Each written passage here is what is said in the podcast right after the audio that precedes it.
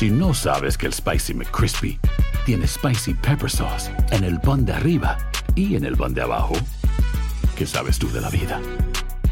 Para, pa, pa, pa. El siguiente podcast es una presentación exclusiva de Euforia On Demand. Queridos amigos, ¿cómo están? Me da mucho gusto saludarlos. Soy León Krause.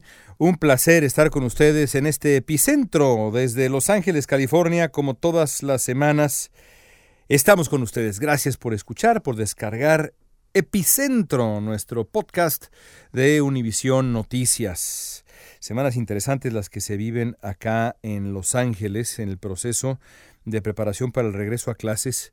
He estado muy metido en ese tema últimamente para entender exactamente qué está haciendo el que es el segundo distrito escolar más grande de todo Estados Unidos para prepararse y recibir a los alumnos, la población por supuesto de alumnos en ah, Los Ángeles es en su mayoría, en su mayoría considerable, hispanos, pero, y en algunas zonas eh, es, la mayoría es abrumadora. Por ejemplo, estuvimos transmitiendo desde una ciudad acá, pequeña ciudad que se llama Southgate, en donde, pues en el plantel a donde fuimos, un plantel por lo demás muy bonito, fundado en 1924, hace unos días, el 97% de la escuela es de origen latino, de los 600 ah, estudiantes que hay ahí en esa escuela primaria. Y lo que ha hecho el eh, Distrito Escolar de Los Ángeles, junto con el Sindicato de Maestros y las autoridades sanitarias y demás, pues es tratar de garantizarle a los muchachos y a los padres de los muchachos que se han tomado las medidas necesarias para su seguridad. Y para ello, bueno, pruebas diagnósticas semanales, eh, la obligatoriedad de las mascarillas sanitarias, una larga lista de cuidados de esa, de esa índole.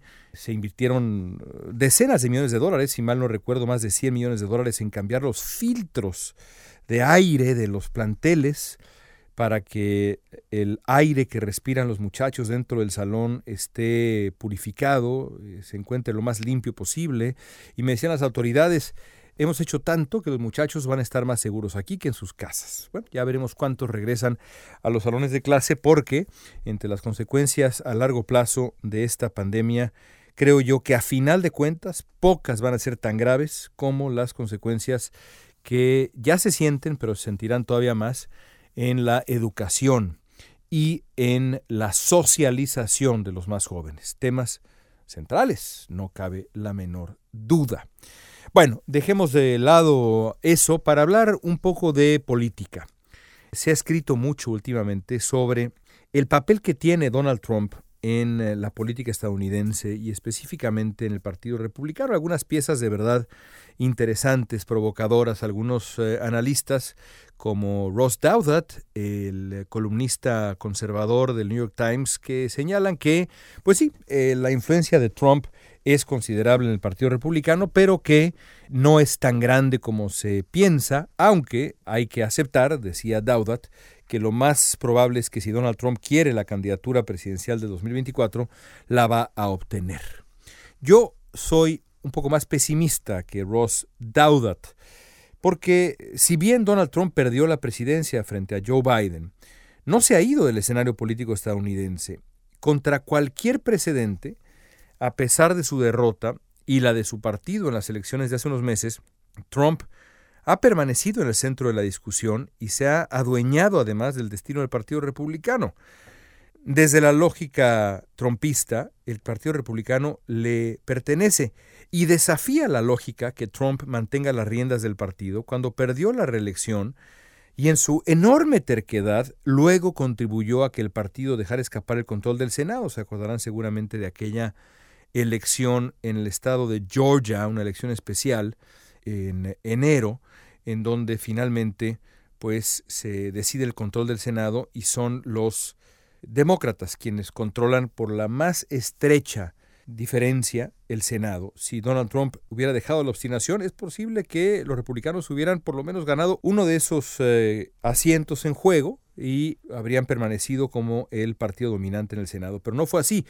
La realidad entonces es que Trump contribuyó a la derrota de su partido en el Senado, no logró que el partido ganara la Cámara de Representantes, aunque es cierto que ganó escaños que no tenía previstos y perdió la presidencia. A pesar de todo eso, ahí está, dictando agenda y línea a los gobiernos estatales republicanos y a los líderes del partido en el Congreso, que no han encontrado el valor para marcar distancias con Trump.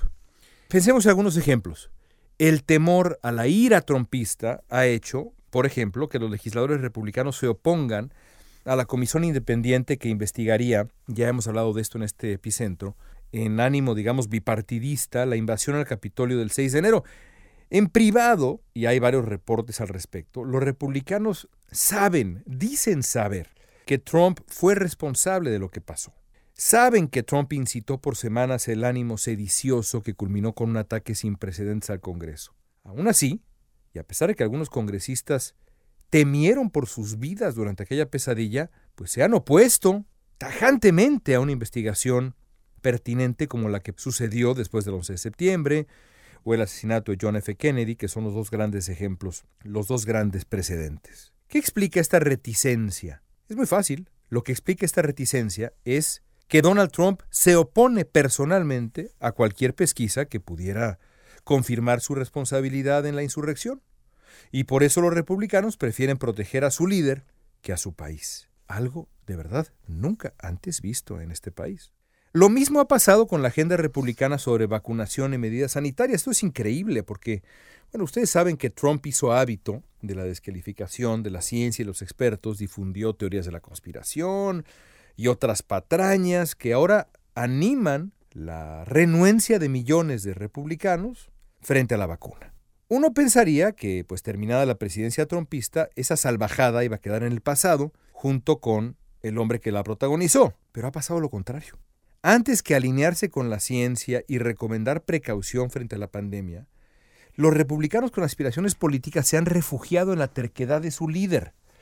El ejemplo más dramático es el del gobernador de la Florida, Ron DeSantis, que es, pues sí, un posible candidato presidencial en el 2024. DeSantis es un hombre preparado y culto, ¿eh? que no quepa duda. Tiene, por ejemplo, un doctorado en leyes por la Universidad de Harvard. Es inconcebible, creo yo, que en su fuero interno, DeSantis de verdad dude de la importancia, dejemos a un lado la vacuna, de la mascarilla sanitaria en la lucha contra el virus. No lo puedo creer. Un hombre así de preparado no puede ser tan ignorante. Pero bueno, en público, DeSantis se ha vuelto una de las voces más estridentes contra las medidas sanitarias recomendadas por las autoridades. ¿Por qué lo hace? ¿Por terco? No creo. Lo hace porque, gracias a Trump, el incentivo político está ahí, en la irracionalidad, en el rechazo a los expertos, a la ciencia, a la evidencia científica. Entonces, si el control de Trump es lo que es, la pregunta desde ahora es si Trump piensa traducir su control del partido en una nueva candidatura presidencial. Y todo parece indicar que así será. La semana pasada, el periodista Michael Wolff, quien es autor de varios libros sobre la presidencia de Trump, publicó en el New York Times una columna de opinión en la que confirmó su certeza, su certeza, de que Trump va a ir por la presidencia en el 2024. Dice Wolf que a Trump ahora lo mueve sobre todo una emoción, la venganza. Siempre lo ha movido, pero ahora más. A pesar de que no hay ninguna prueba de que fue víctima de un fraude electoral, Trump parece estar convencido de que Biden le robó la presidencia y culpa de su derrota a mucha gente. Y toda esa gente está en su mira política. Por si esto fuera poco, Wolf también sugiere cuál seguramente será la estrategia de campaña de Trump. Si hace cuatro años Trump usó el nativismo etnonacionalista como mensaje principal, esta vez, ¿qué hará? Bueno, de acuerdo con Wolf, y creo que aquí ya lo dijimos alguna vez, va a recurrir a la patraña del fraude, va a decir que le robaron, invitará a sus seguidores a corregir el supuesto atropello, va a recorrer el país diciéndose presidente legítimo, repitiendo calumnias, usando teorías de la conspiración para reforzar una mentira. Por desgracia, como ha ocurrido otras veces en otros sitios, seguramente va a encontrar quien le crea estas tonterías. Y no va a ser poca gente. ¿eh? A juzgar por las encuestas actuales, seis de cada diez republicanos creen que Biden ganó injustamente la presidencia de Estados Unidos. Es un número de verdad que asombra, sobre todo porque de manera objetiva, objetivamente no hay ninguna evidencia de un fraude electoral en Estados Unidos, ni en esta, ni en ninguna elección de esa magnitud. Pero es todavía más asombroso porque revela el potencial del tramposo mensaje de Donald Trump. Si suficientes votantes deciden creerle a Trump la fantasía del robo electoral, del fraude, no es imposible que el candidato perdedor del 2020 regrese a la Casa Blanca cuatro años después. ¿A qué volvería? Pues antes que nada, volvería a cobrar viejas facturas, con la espada de la venganza desenvainada, con el control absoluto, completo, de uno de los dos partidos políticos de Estados Unidos. Todo desde una mentira, desde una calumnia, desde una patraña. Triste escenario. Llegamos al final de Epicentro, amigos. Gracias por estar con nosotros. Recuerden que siempre estamos a su disposición en redes sociales, arroba León Krause, Instagram, Twitter y varias más, pero sobre todo Twitter, que es por donde más nos gusta, más nos gusta interactuar. Hasta la próxima.